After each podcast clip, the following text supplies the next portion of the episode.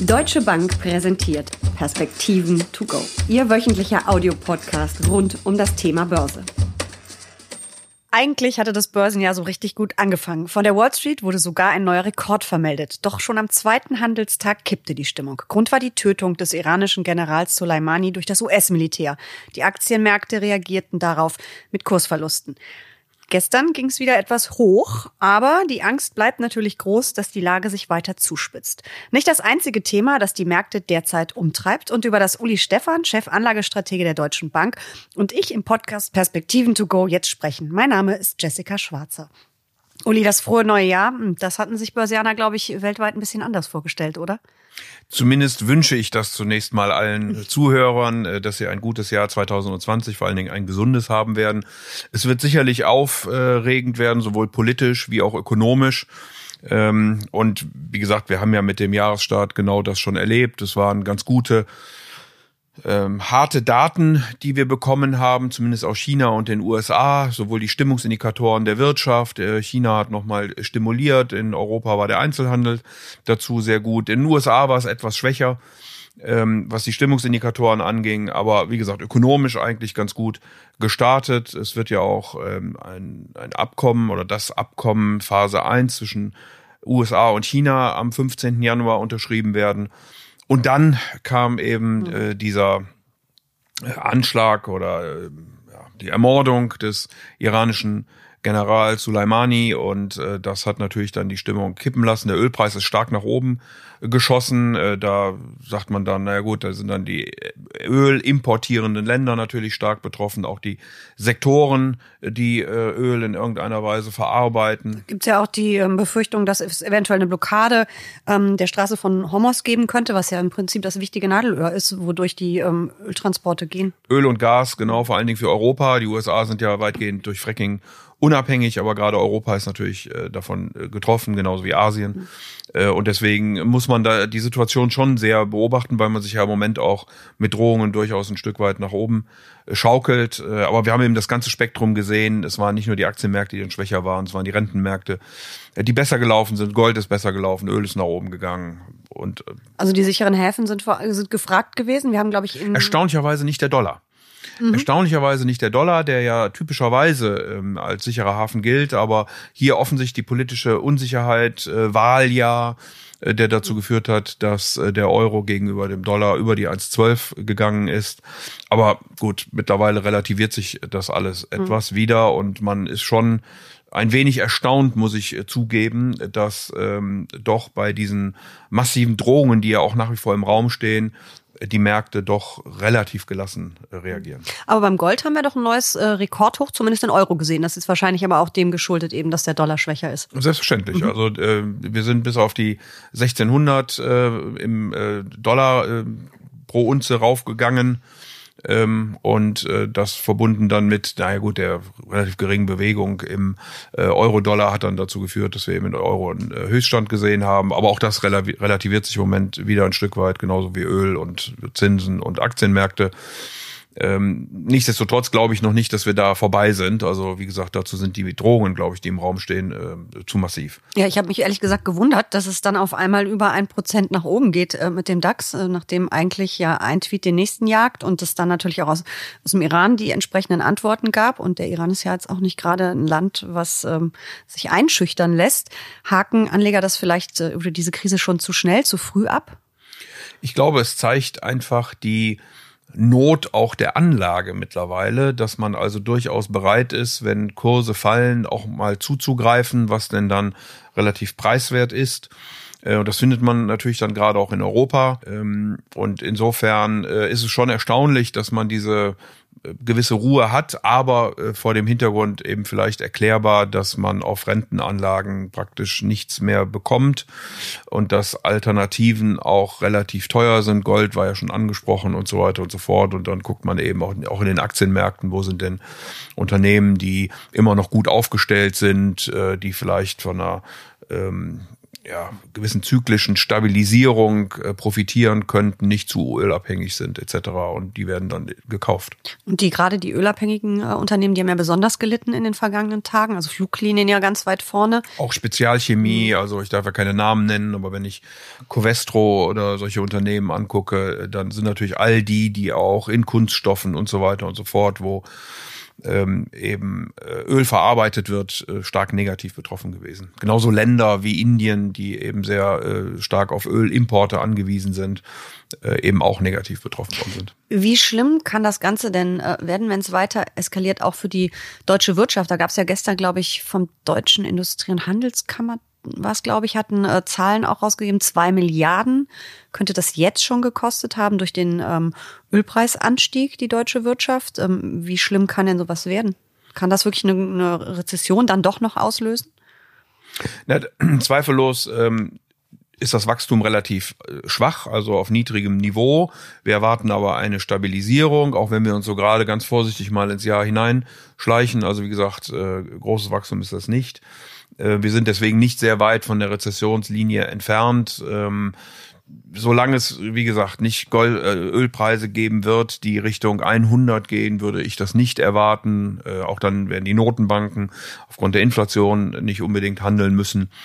Ähm, und deswegen würde ich im Moment noch nicht von einer ähm, Rezession ausgehen, aber man muss die Situation eben beobachten, wie sie sich weiterentwickelt. Ähm, und ich glaube, politisch wird man im Moment zu anderen Schlüssen kommen als eben auf der Kapitalmarktseite offensichtlich, äh, der ähm, im Moment mal die Situation insofern abhakt, als dass er eher auf die harten ökonomischen Daten, ich hatte ja schon gesagt, Einzelhandels, mhm.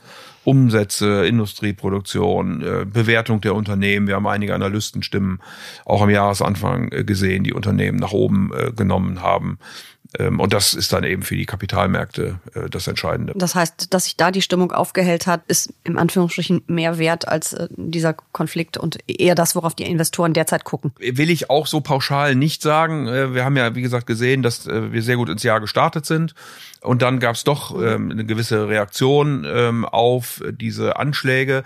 Aber man hat jetzt äh, offensichtlich ist man dazu übergegangen zu sagen, na lass uns mal gucken, ob es denn weiter eskaliert. Wenn es so bleibt wie im Moment, dann äh, können wir da sicherlich ganz gut mit leben. Äh, und auf dem Stand scheint der Markt im Moment zu handeln und dann eben diese fundamental ökonomischen Dinge wieder mehr in den Vordergrund zu stellen. Das ist einfach die Situation. Ähm, wir haben ja typischerweise 40 Tage Trauerzeit ähm, in der islamischen Welt vor allen Dingen in der schiitischen Welt. Und ähm, man darf gespannt sein, wie und ob der Iran reagieren wird. Nach allen Drohungen, die dort ausgesprochen worden sind, würde es mich wundern, wenn, wenn gar nichts passiert. Mhm. Äh, Trump hat äh, daraufhin auch schon ähm, gedroht, was denn alles passieren könnte. Also lange Rede, wir sind da noch nicht vorbei. Ähm, und man muss die Situation schon beobachten. Und äh, wenn der Ölpreis eben deutlich nach oben steigt, weil beispielsweise die Straße von Hormuz nicht mehr in der Weise befahrbar sein wird, wie sie im Moment ist, dann wird das schon auch ökonomische Konsequenzen haben und dann können wir durchaus auch mal mehr Volatilitäten an den Kapitalmärkten sehen. Nun ist das Thema Iran nicht das Einzige, was die Märkte im Moment äh, bewegt. Wir haben ja unseren Dauerbrenner, du hast es vorhin schon kurz angesprochen, äh, den Handelskonflikt. Der ist ja fast ein bisschen in, äh, nicht Vergessenheit, aber ein bisschen zurückgenommen worden aus den Schlagzeilen. Aber da steht ja jetzt wirklich die Unterschrift des ersten Teilabkommens an. Gibt aber immer noch Zweifler, die glauben, dass das ähm, nur so ein kleiner Schritt ist und nicht wirklich äh, was bringt. Unter anderem hat sich der US-Ökonom Paul Krugman ähm, geäußert, dass es nicht wirklich eine nachhaltige Annäherung wäre. Was glaubst du? Naja, Paul Krugman ist sicherlich auch kein äh, wirklicher Freund von Donald Trump. Äh, aber ganz abgesehen davon haben äh, schon mehrere Kommentatoren, äh, aber auch schon im September, als man ja auf diese Einigung hinaus lief, darüber gesprochen, dass es wahrscheinlich nur eine Teileinigung sein wird, dass sie überschaubar groß ist. Also es geht jetzt um Agrargüter. Man hat sich noch nicht äh, geeinigt äh, bei geistigem Eigentum und bei Technologie. Ähm, es war aber zu lesen, dass die Chinesen äh, eine Phase 2 schon direkt angestoßen haben. Also insofern ist es sicherlich ein erster positiver, wenn auch kleiner Schritt, dass man jetzt am 15. Januar Phase 1 unterschreiben möchte im Weißen Haus in Washington, allerdings ohne Donald Trump und ohne Xi Jinping. Die sich dann möglicherweise zu einem späteren Zeitpunkt treffen werden und man, wie gesagt, direkt in die Verhandlungen um eine Phase 2 äh, man da weiß da aber noch nicht mal so richtig, was denn dann da in dieser Phase 2 alles ähm, eingebunden sein wird an Themen. Ähm, äh, insofern dürfen wir gespannt sein, aber äh, worauf man ja lange gewartet hat, dass man überhaupt im Gespräch ist und dass man offensichtlich eine Bereitschaft hat, sich zu einigen, das scheint jetzt am 15. Januar dann tatsächlich auch formal abgeschlossen zu werden. Wir haben ja öfter schon drüber geredet, dieses Jahr Wahlkampf in den USA, Präsidentschaftswahlen, das ist natürlich dann auch irgendwie so dieser Big Deal, den Trump wahrscheinlich wahnsinnig gerne per Twitter wahrscheinlich verkunden möchte. Hat er ja schon gemacht. Also er hat dieses Mini-Abkommen, also Phase 1, wie gesagt, als äh, große Errungenschaft schon verkauft. Die ist es wahrscheinlich nicht, aber es ist zumindest ein Zeichen, dass sich die Großmächte äh, unterhalten können und dass sie offensichtlich auch fähig sind, wenn auch auf kleinem Nenner solche Einigungen äh, zu erzielen. Ähm, es gibt ja noch andere Strafzölle, die uns äh, öfter auch schon im vergangenen Jahr beschäftigt haben, die angedroht waren, und zwar die ähm, EU-Autoimporte. Die wollte Trump ja auch mit Zöllen belegen. Ähm, da sind wir wo mittlerweile? Wird da geredet? Wird da verhandelt? Ist es weiter nur eine Drohung? Also es wird mit Sicherheit verhandelt. Trump hat das Datum, zu dem diese Zölle angehoben hätten werden können sollen, äh, Mitte November verstreichen lassen. Seitdem hört man wenig. Ich habe Frühjahr irgendwo gelesen, dass es im Frühjahr kommen soll jetzt. Die EU-Kommission ist nach wie vor sehr zurückhaltend und glaubt, dass da noch was kommen könnte. Die deutschen Automobilhersteller sind etwas äh, zuversichtlicher, weil sie auch in Amerika Investitionen versprochen haben, gerade auch in republikanischen äh, Bundesstaaten. Also insofern hat ja auch Trump dort nicht äh, eine Mehrheit hinter sich, noch nicht mal in seiner eigenen Partei. Ähm, man wird sehen. Also es äh, ist ruhig geworden um dieses Thema.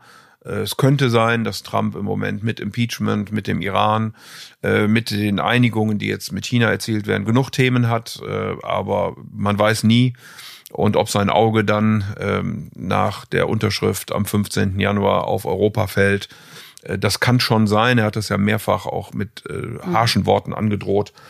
Und insofern ähm, wird man auch die Situation beobachten müssen wie gesagt, es wird, es gibt politisch keinen so großen Konsens in den USA zu Zöllen gegenüber Europa, wie es das äh, Richtung China gibt. Und außerdem ist ja auch damit zu rechnen, dass die äh, EU dann äh, in Anführungsstrichen zurückschlägt und ihrerseits Zölle erhöht auf US waren, oder?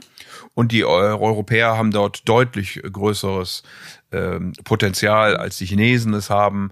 Ähm, ja, insofern würde das möglicherweise in eine Spirale reinlaufen. Aber all das wäre natürlich katastrophal für die Wirtschaft, wie gesagt, die ohnehin auf niedrigem Niveau äh, wächst und ähm, äh, kein gutes Signal. Äh, besser wäre, wenn man äh, die Vernunft walten lässt und sich in irgendeiner Weise vernünftig einigt. Und äh, man darf auch nicht dann nur Amerika und Donald Trump an den Pranger stellen, der Ehrlichkeit halber. Also man muss sagen, dass die Europäer natürlich, was gerade Agrarprodukte angeht, auch äh, sich massiv abschotten mit extrem hohen äh, Zöllen arbeiten. Und äh, da sollte Europa auch ein Stück weit drüber nachdenken, aus meiner Sicht.